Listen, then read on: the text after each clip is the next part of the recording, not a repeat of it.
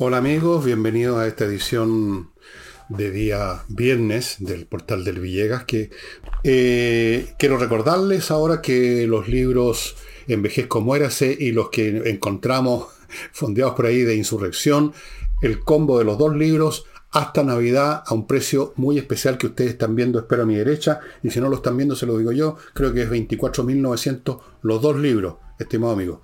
Un ofertón para Navidad, em, agradeciendo dos regalos más que me han llegado. Uno, lo quiero mostrar, es una novela de un autor chileno, Jorge Silva Rodillero, que se llama La agonía de la luz.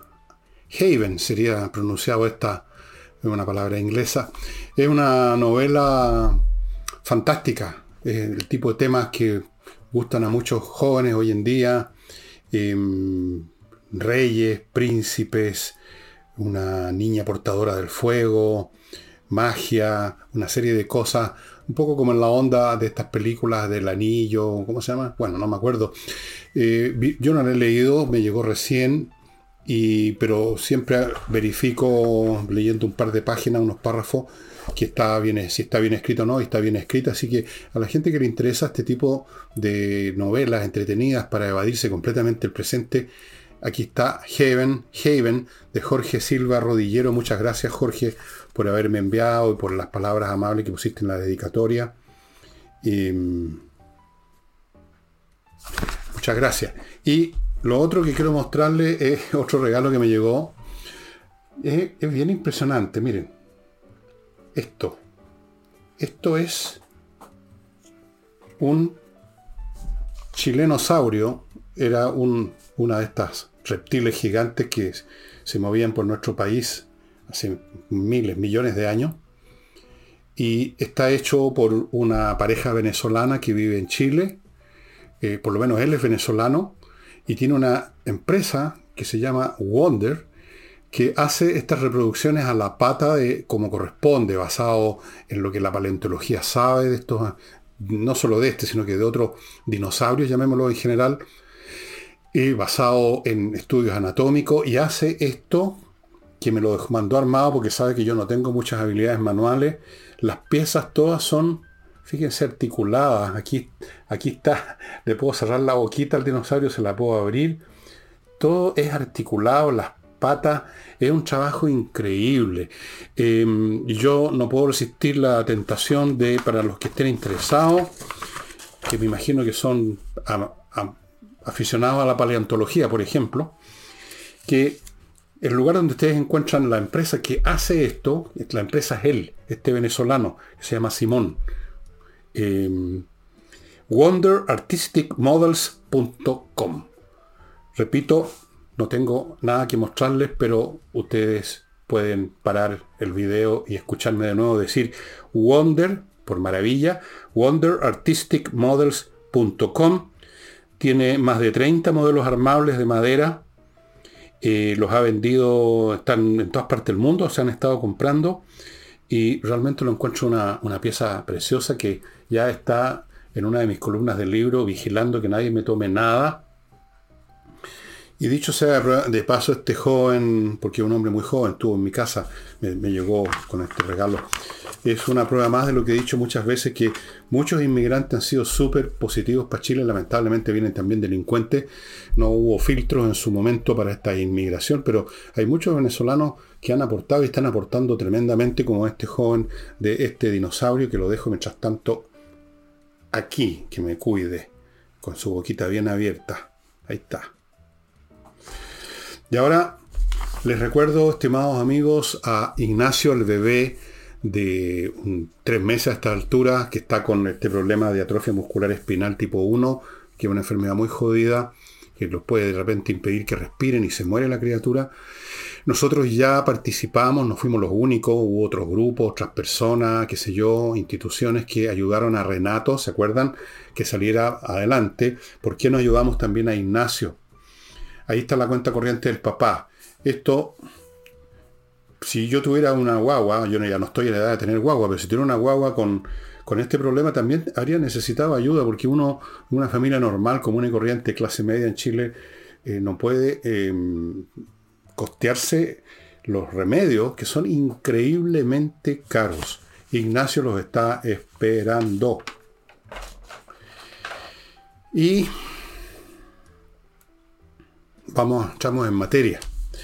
Em, yo sé que muchos de ustedes o algunos de ustedes pueden estar un poco cansados de los temas que tocamos acá todos los días, salvo los sábados y domingos. Y créanme que yo comparto ese cansancio, pero díganme cuál es la alternativa. No puedo convertir todos los programas en un sábado cultural.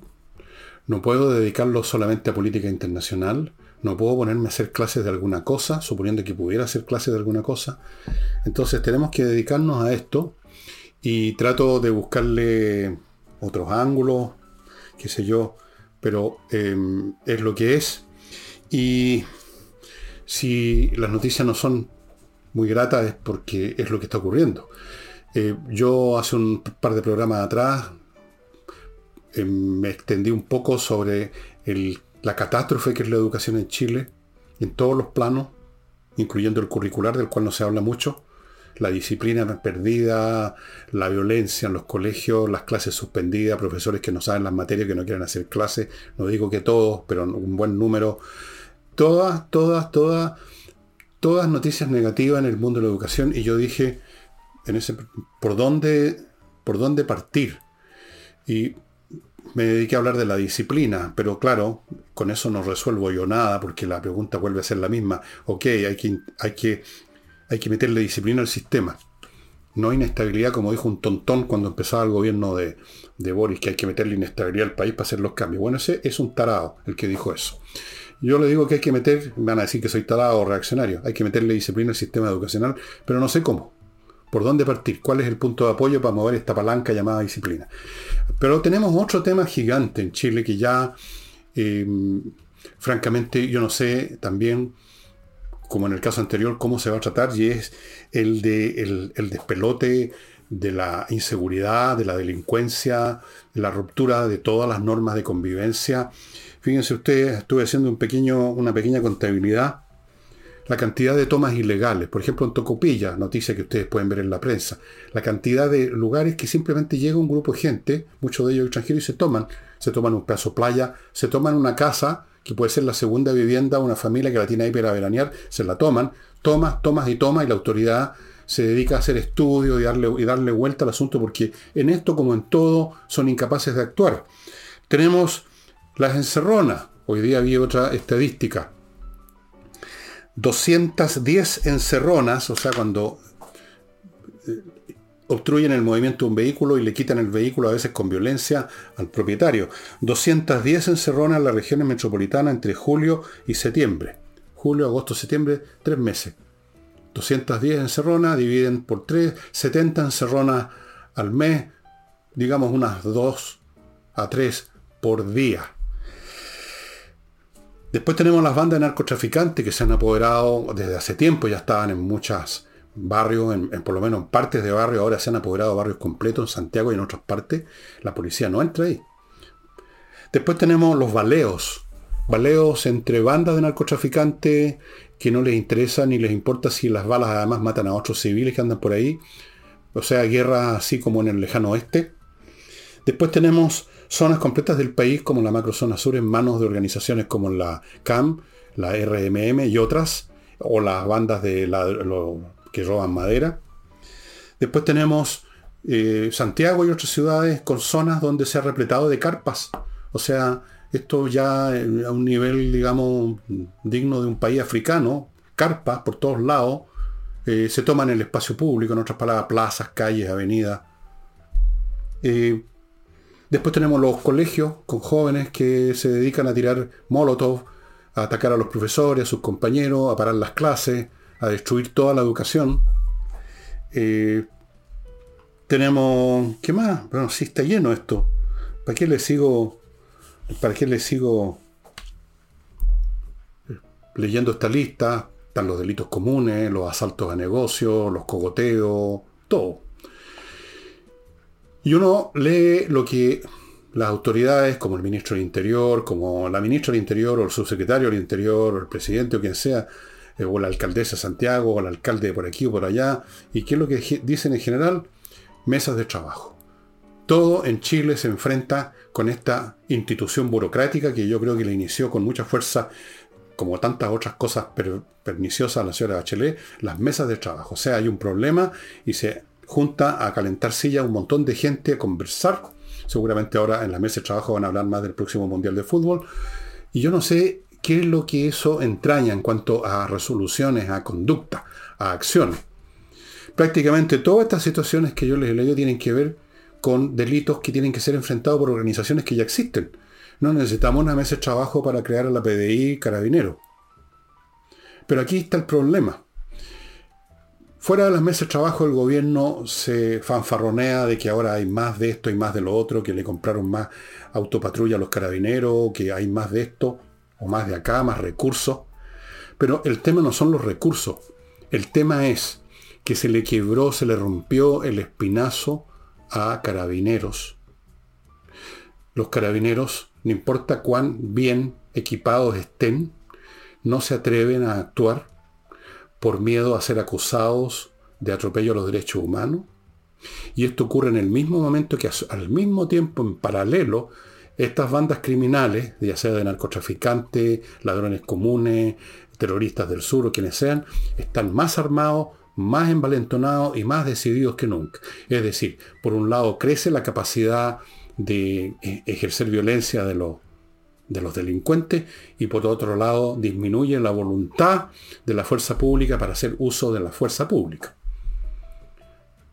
Que saca, un, póngase usted en el pellejo un carabinero común y corriente que sabe del compañero, del colega X, Y o Z que está pagando, está siendo citado a tribunales, al otro lo están sumariando, el de más allá perdió la pega, el otro lo tiraron a cárcel en medio de delincuentes.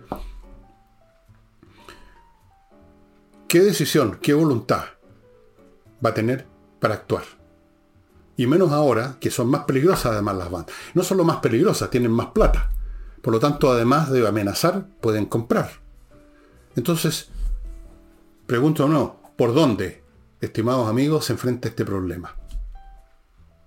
Yo tengo alguna idea de cómo se debería enfrentar, pero no lo voy a decir porque me van a acusar de que yo soy un, fascista, un, yo sé yo, un nostálgico de la dictadura, un represivo, un, como dicen los tontos, ultraderechista.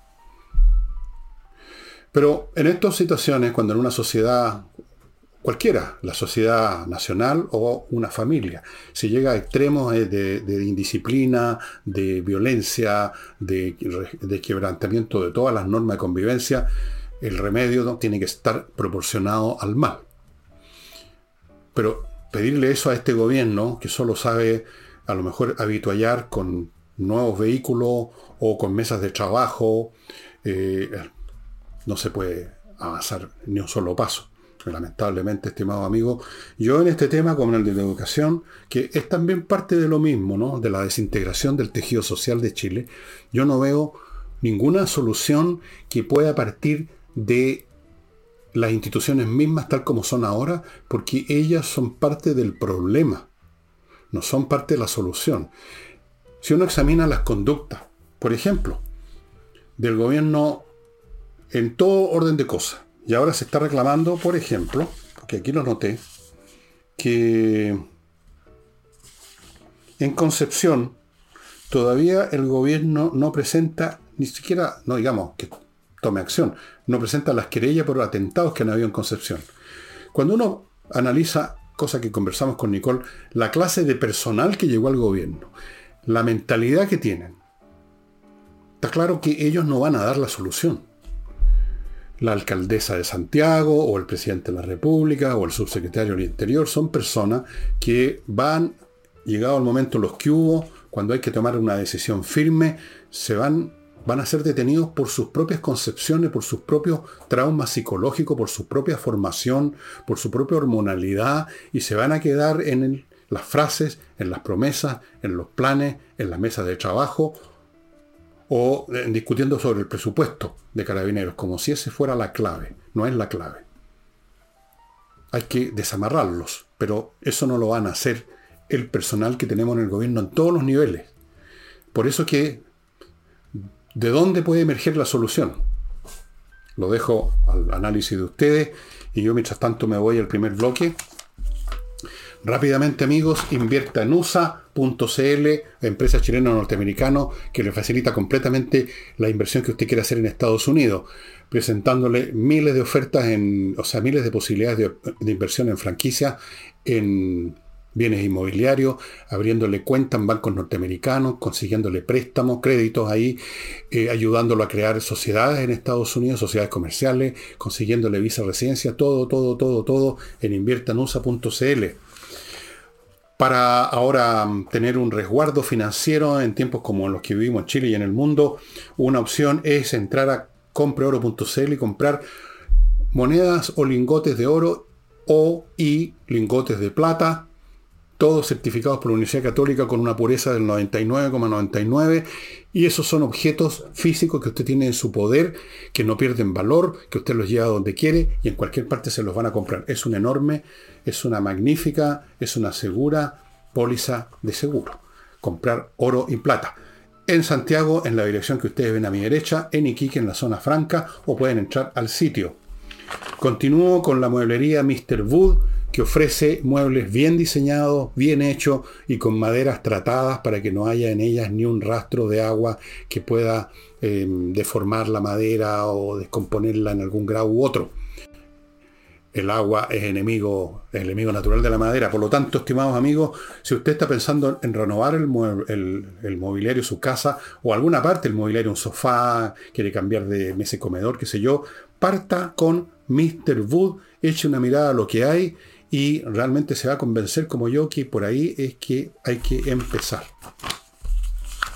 Y termino el bloque con miclimo.com que les recuerda que este verano vamos a tener temperaturas tremendas y ya hay que ponerse el parche antelería, o en este caso el parche antes del calor. Y para eso hay que entrar a miclimo.com y ponerse ahí a pedir los equipos estos que le van a dar un aire acondicionado exquisito, sin ruido, sin problema, con bajo costo de electricidad, lo mejor, incluso conectados a internet, con filtro para el aire, todo, todo, todo, todo. miclimo.com. Y les quiero recordar además el sitio de Nicole, el podcast de Nicole, donde toda la semana está presentando entrevistas de los temas más diversos, gente muy interesante y especialistas en el tema que Nicole quiere tratar. Así que los invito a que busquen el podcast de Nicole en YouTube. Creo que está en otras plataformas también.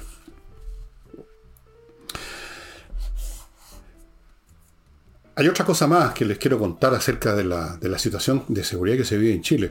En Estados Unidos, eh, los organismos de Estados Unidos, del Estado del gobierno norteamericano están alertando a los turistas que vengan a Chile, que tengan cuidado. Valparaíso, por ejemplo, que era un lugar donde llegaban estos barcos y repletos de turistas, resulta que a la luz del día hay 10 asaltos todos los días, más o menos. Es la estadística que viene un diario.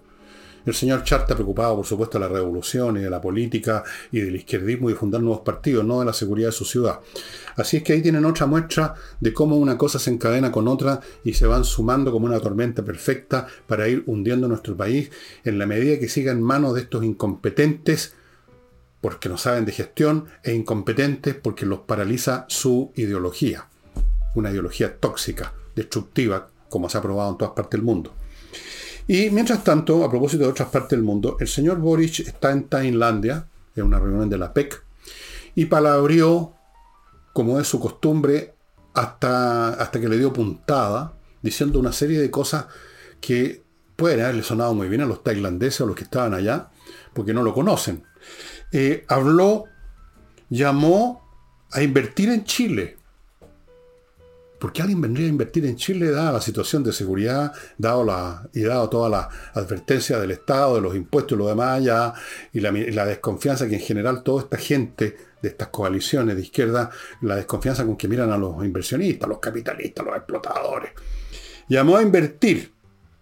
Habló de los grandes acuerdos. ¿Cuáles grandes acuerdos, por favor, señor Boris? Por Dios, que fácil mentir cuando se está en otra parte. Habló de la necesidad de cambios para evitar crisis, para evitar crisis como la del 19, como si lo del 19 no hubiera sido producto de una acción voluntaria de su sector o de grupos de su sector, señor Boris. Esto no ocurrió espontáneamente, no vino doña Juanita lloriqueando a incendiar las estaciones del metro porque estaba aburrida con la desigualdad. No, no, ¿hasta cuándo siguen con esa mentira? Habló de construir confianzas. ¿Cómo se construyen confianzas con un gobierno como este, incapaz de reprimir a la delincuencia para ir a lo más sencillo? ¿Para qué hablamos de sus políticas económicas, sus anuncios de impuestos, de royalty, de esto y lo demás allá, la inflación desatada, el, el, erario público desfondado? Confianza, construir confianza, pero suena bien esa frase. Este es el tipo de frase que tienen armadas en una repisa, en un estante y la sacan. Construir confianza, esa es una. Grandes acuerdos es otra. ¿Qué más dijo? habló de disciplina fiscal. A propósito, el plan para invertir invertir en Chile le pusieron un nombre en inglés, por supuesto. Let's invest in Chile. Invertamos en Chile. De Boris se suele decir una frase que también se convirtió en un estándar, porque aquí alguien inventa una frase normalmente estúpida, sin sentido, tonta, y luego los demás la repiten como loro. Esto de las dos almas de Boric. Las dos almas de Boric. ¿Cuáles dos almas? No sé si tiene una siquiera. Y si la tiene es de izquierda, de Fentón. Yo creo que sería más exacto hablar de las dos lenguas de, de, de Boric. Las dos lenguas. Una, la que usó en segunda vuelta, la que está usando ahora en Tailandia, otra, cuando le pegan un telefonazo desde el Partido Comunista y lo, y lo ponen en línea. Y empieza a hablar otra vez de que hay que seguir adelante, que, en fin, todo lo que le, sabemos, cuando le viene otra vez el espasmo revolucionario. Las dos lenguas del señor Boric. Yo no sé qué efecto va a tener esta charla en Tailandia. Cero. No creo que van a precipitarse los inversionistas de Tailandia o de cualquier otra parte que hayan estado ahí en esta reunión a Chile, simplemente porque este caballero se echó para atrás, se cruzó de pierna, ojalá que nos mostrara las suelas despegadas de sus zapatos y dijo que hay que invertir en Chile porque están construyendo confianza. Pero como he dicho muchas veces, Boris está ahí precisamente por esa, ese desparpajo que tiene para hablar cualquier cosa. Para decir lo que él cree que los demás quieren escuchar. Él sigue, parece, ese principio de Goebbels, miente, miente, miente, que siempre queda algo. Y en eso tiene razón, porque los necios son mayoría en este país y en todas partes del mundo. Entonces, le creen por un rato y eso le basta. La próxima vez, cuando se pasa el efecto de la palabrería, vuelve a andada, vuelve a palabrear, vuelve a cantinfriar y vuelve a conquistar gente por un rato. Piensen ustedes que con solo charlatanear sobre esto y lo demás allá, en su viaje al sur de Chile y hablar de que hay un acto de terrorismo, en, unos días subió su puntaje en la Academ 8 puntos. Ya ven ustedes cómo funciona el alma nacional. Alma nacional tampoco hay dos, hay una sola, que tiene déficit cognitivo, dicho sea de paso. Dejemos ahora a Boric en Tailandia, cantinfriando como, como sabe hacerlo también, y volvamos a Chile donde el señor Fuad Chaín, que presidió la democracia cristiana, y otros dirigentes demócratas cristianos se declaran otras frases estándar. Se me había olvidado esta. Estoy en estado de reflexión. No dicen de frentón, voy a, estoy pensando en irme al partido. Creo que me voy a ir del partido. Estoy hasta aquí con el partido. No, están en estado, como si reflexionaran, están en estado de reflexión. Se subieron a un árbol se subieron como Zaratustra a la montaña a pensar.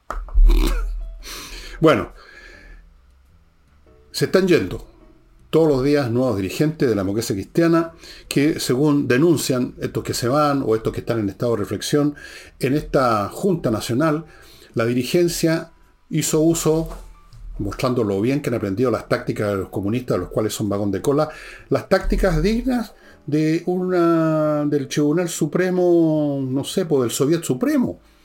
Tácticas para manejar esa Junta Nacional de manera de obtener los resultados que ellos querían.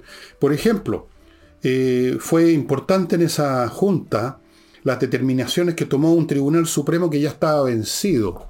O sea que ya no tenía derecho a existir. Sus miembros habían terminado con sus periodos y sin embargo seguían ahí, tomando medidas. Al propio Fuad Chair no lo dejaron intervenir, o sea, no pudo participar. Es decir, han aprendido bien las lecciones del Partido Comunista. Los demócratas cristianos se convirtieron en, ¿cómo, cómo llamarlo? En, algo así como, no, voy a decir de la JJCC porque está lleno de viejones y viejonas, pero parece que están haciendo méritos para pedir el carnet del Partido Comunista. Las tácticas dignas del PC las han aprendido súper bien, es lo único que han aprendido, parece. Y la democracia cristiana se convirtió ya en una, en una entidad vergonzosa, de la cual se está yendo todo el mundo. Eh, pero la democracia cristiana, no olvidemos, tiene todavía parlamentarios. Es la última vez que los va a tener, creo yo. Si alguna vez tiene un parlamentario por aquí o por allá, al estilo Partido Radical, que de repente eligen un diputado, de repente eligen un alcalde, pero no va a ir más allá de eso. La democracia cristiana que alguna vez copó todos los órganos de poder en Chile, se va a convertir en otro partido radical o peor todavía. Pero mientras tanto tienen todavía estos parlamentarios, sus votos son importantes, así que les están tirando migajas. La señora Uriarte se ha encargado de tirarle las migajas a estos pollitos para que picoteen por ahí peguitas en la administración pública. Vergonzoso, vergonzoso. Eh, permítame ahora pasar a un tema que no tiene nada que ver con la política. Eh, y que no tiene mucho que ver específicamente con Chile, sino que con todo nuestro planeta. Y es un descubrimiento científico, una investigación que se ha estado haciendo hace muchos años, muchos años, y es un brutal descenso de la fertilidad masculina que se está produciendo desde hace un siglo y en forma acelerada desde hace 50 años con, en lo concreto. Eh, sí, llevó a cabo, se ha estado llevando a cabo un estudio en 53 países desde hace mucho tiempo. Y mm, en el conteo de espermatozoides de una eyaculación cualquiera, eh, resulta que ahora en promedio, porque son, son promedios por supuesto, los hombres producen la mitad de los espermatozoides que hace 50 años atrás. Se está llegando al umbral de cantidad de espermatozoides por mililitro de esperma que define a los hombres que están en ese límite como de muy difícil capacidad de fertilizar a una mujer y un poco más abajo de eso ya se llega a la esterilidad completa. Es decir, la raza humana está perdiendo su capacidad de reproducirse. Si sumamos a eso que por razones culturales más y más mujeres eh, se resisten a tener hijos o a tener más de un hijo o a tener más de dos cuando mucho, o están promoviendo por todas partes acá en Chile eh, más facilidades para abortar, porque las mujeres hoy en día sienten que no son simplemente madres o potenciales madres, sino que tienen carrera, tienen vida y los hijos se convierten, empiezan a convertirse en muchas, para muchas mujeres en un estorbo, digamos las cosas por su nombre, en una dificultad. Entonces, si juntamos los dos factores, por un lado la cuestión biológica de los hombres perdiendo su capacidad de fertilizar, y por otro las mujeres con cada vez menos interés por tener hijos, podemos decir que de aquí, no sé, estas cosas son rápidas, de aquí a 100 años vamos a desaparecer como especie. La población mundial va a descender brutalmente. Y el planeta, o sea, el resto del planeta el resto de las entidades vivientes que ocupan este planeta en el mundo animal y vegetal van a estar felices que nos vayamos porque la raza humana a lo largo de toda su historia no ha hecho otra cosa que arruinar este planeta. No hay ningún ejemplo que se pueda dar de algún aspecto de la calidad de la biosfera que haya sido mejorado por intervención humana o son tan puntuales y tan escasos y tan pequeños en proporción al daño que son como nada. Quizás en alguna parte, en algún país, han logrado plantar algo en el desierto, por ejemplo. El caso de Israel. Quizás en otro lado han logrado tal o cual cosa, pero en general hemos sido los seres humanos una plaga para el, para el planeta. Así es que No sé. Ahora, ¿cuál es la causa de este descenso de la fertilidad de los hombres? Se está investigando. Aparentemente podría ser que en estos últimos 100 años el ser, el hombre, la raza humana vive en un medio mucho más contaminado. Con, desde que empezó la revolución industrial, la atmósfera se llenó de gases de todo tipo, eh, las aguas también se han contaminado con todo tipo de metales pesados y otras cosas, y eso podría estar afectando, dicen algunos, incluso desde el momento de, que estamos en calidad de feto dentro del vientre materno, podría estar afectando algunos mecanismos biológicos que determinan la, posteriormente la capacidad para generar espermatozoides. Podría ser eso. O podría ser que hay un mecanismo intrínseco a la raza humana que nos va a llevar a la extinción, como ha ocurrido con otras especies animales, un, mecanismo que en que nosotros no tenemos ninguna intervención y que nos va a llevar a desaparecer, porque ya no vamos a cumplir ninguna función, digamos. No sé si la hemos cumplido alguna vez en este planeta. Para el planeta ninguna. Para nosotros tal vez. Ni siquiera en la historia humana, de, todo, del total de la historia humana, la mayor parte la hemos pasado peleándonos con otros, matándonos unos a otros, como lo estamos viendo ahora mismo en Europa. ¿Qué les parece?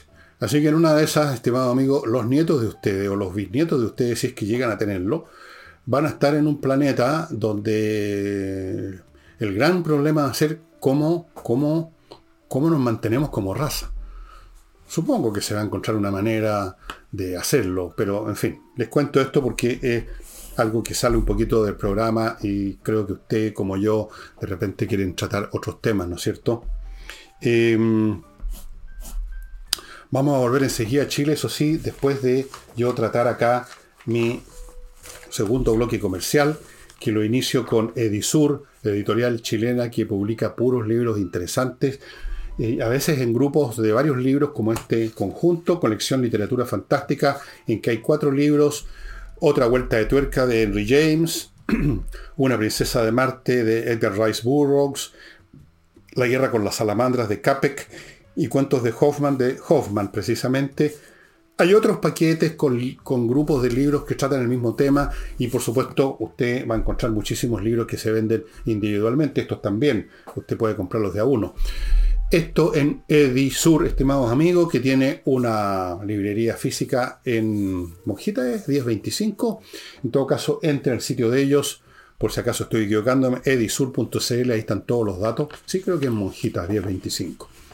Y continúo con tpille.cl, una empresa de seguridad especialmente dedicada a las empresas para darle seguridad, para que no entren cualquier día, cualquier noche a su empresa, a la casa matriz de su empresa y la desvalijen completamente.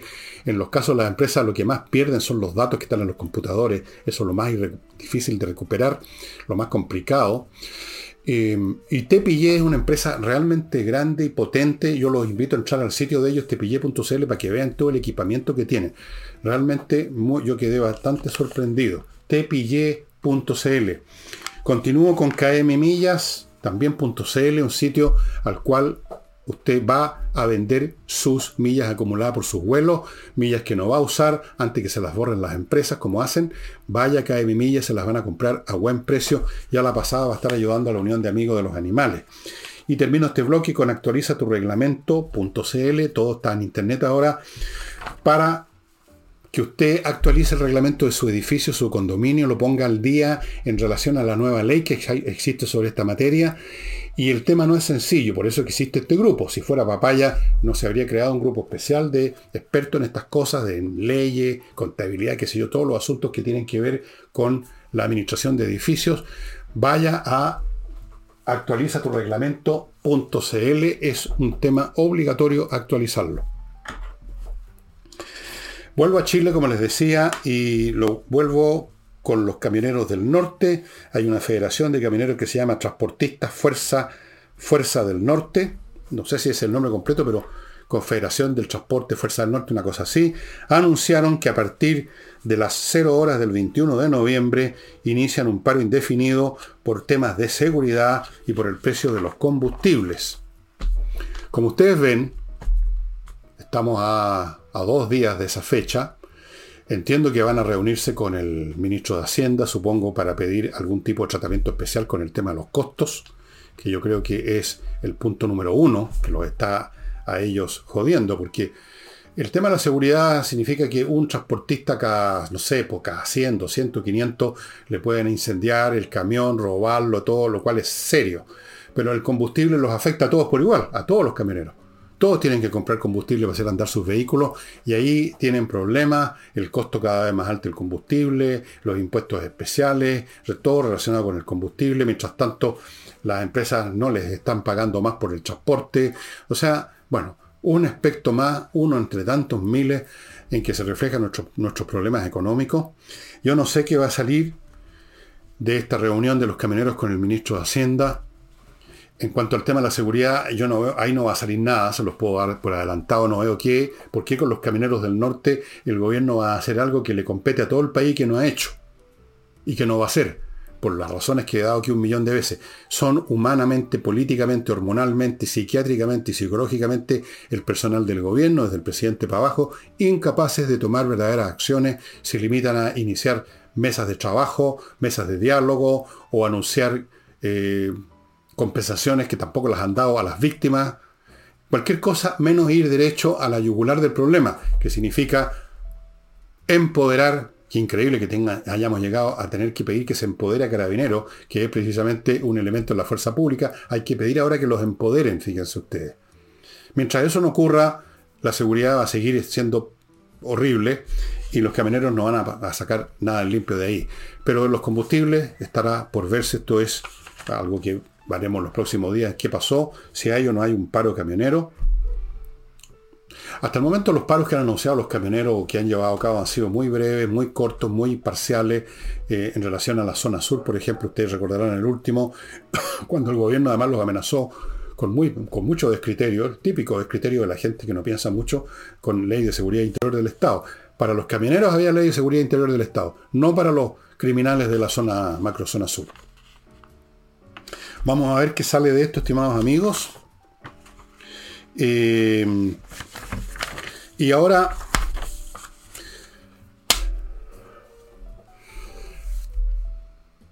Yo les anuncié hace un tiempo atrás, quizás ustedes se acuerden, o quizás no, probablemente no, que iba a haber una reunión el 31 del mes pasado en el Congreso norteamericano, en que los congresales le pedían a agencias norteamericanas, partiendo por el Pentágono, que contaran la firme del tema UFO. Ahora le pusieron otro nombre, porque eso es todo lo que han hecho. El nombre ahora es eh, objetos aéreos no identificados o algo así. Cambian el nombre, eso fue un poco como la mesa de trabajo en Chile. ¿Y qué salió de esa reunión? Nada. El gobierno norteamericano y las distintas agencias que están en este tema hace años, de años, de años, de años, desde el año por lo menos 47 a la fecha, o sea, desde antes que yo naciera, no han hecho otra cosa cuando hacen algo que encubrir o hacer investigaciones hechas para encubrir también o para engañar al público.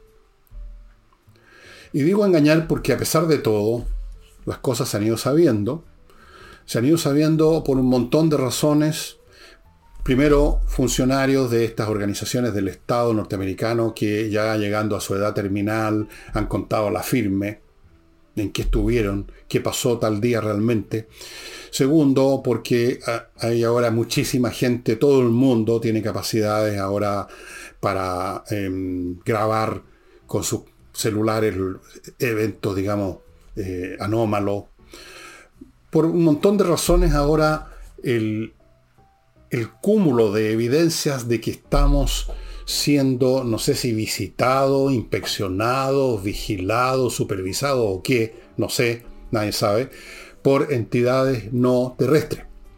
De esto, algunos dicen todavía con esta porfía que nace, no sé de, dónde, nace tanta porfía, a veces nace de la estupidez, otras veces nace de que se está siguiendo una política oficial de encubrir. Eh, siempre se dice, no hay evidencia de esto Está repleto de evidencias, estimado amigo, pero a todos los niveles. Evidencias de señales de radar, evidencias de pilotos de aviones de combate, evidencias muchísimas de pilotos de aviones comerciales, evidencias en video, evidencias fotográficas, testimonios de miles de personas de todas las avenidas de la vida, no simplemente una señora media loca. Toda clase de gente, militares, policía, eh, en fin, de todo. Evidencia sobra. Pero también sobra el deseo de tapar.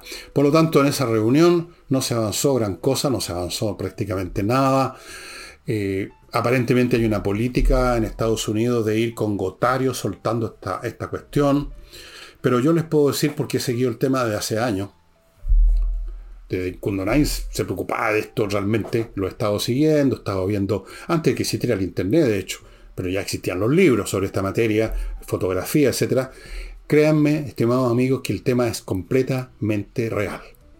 Completamente real, que estas entidades no son fenómenos naturales ni son artefactos terrestres y por lo tanto son o de otro de, otro, de otra raza del, del, universo, de la galaxia o del sistema solar incluso, o son de un universo paralelo que de algún modo logran pasar al nuestro, o lo que sea, lo que ustedes quieran, pero lo que está claro es que no son artefactos de ninguna nación de la Tierra. Ninguna nación de la Tierra tiene artefactos capaces de hacer lo que hacen estos, estos, estos estas entidades, las maniobras que hacen Ninguno. Hay evidencias, pero que ustedes no se imaginan de potentes que ustedes pueden encontrar hoy en día a medida que se van sabiendo las cosas en YouTube. Lugares donde han estos artefactos se han posado en tierra delante de docenas de personas. Por ejemplo, una historia que ustedes pueden buscar en YouTube en un colegio en Australia, hace unos años atrás, descendió uno de estos bichos, lo vieron todos los alumnos, los profesores, todo el mundo, ahí estaba ese artefacto que luego salió, salió, pero ¡boom! Así. A los cinco minutos llegaron autoridades oficiales del gobierno australiano a hacer acallar a los profesores, sus carreras estaban en riesgo, se hablaban algo. Eh, el asunto no salió más en la prensa, se tapó todo por todos lados. Y ahora, ¿cómo sabe uno de esto? Porque esos niños, que eran niños en los años 70, ahora son personas mayores, cuarentones, cincuentones, sesentones, qué sé yo, y cuentan. Claro, pero ya pasó la vieja. bueno, es un tema, estimado amigo, que sigue siendo encubierto porfiadamente por las autoridades de todos los gobiernos del mundo prácticamente. En Rusia pasó exactamente lo mismo. Hay bastantes historias que ustedes pueden encontrar en YouTube.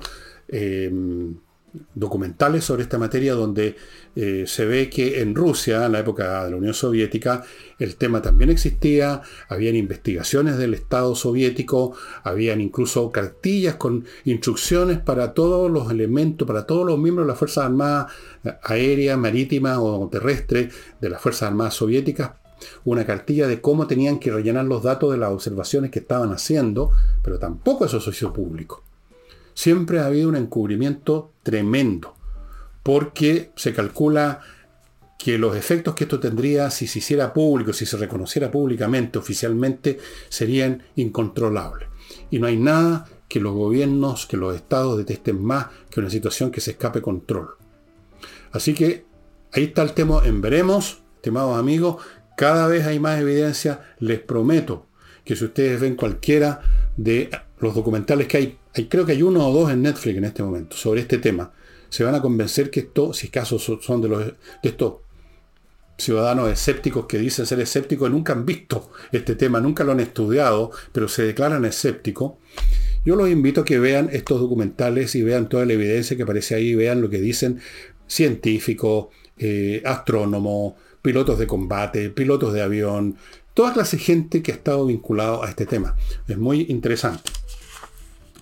Y antes de mostrarles el libro que tengo para los libros que tengo para hoy, les recuerdo lifebalancechile.com que va a su domicilio con todo un equipamiento que nadie más tiene en el país para medir los, eh, los parámetros de su estructura física al objeto de darle la mejor y más personalizada guía alimenticia que se pueda pedir.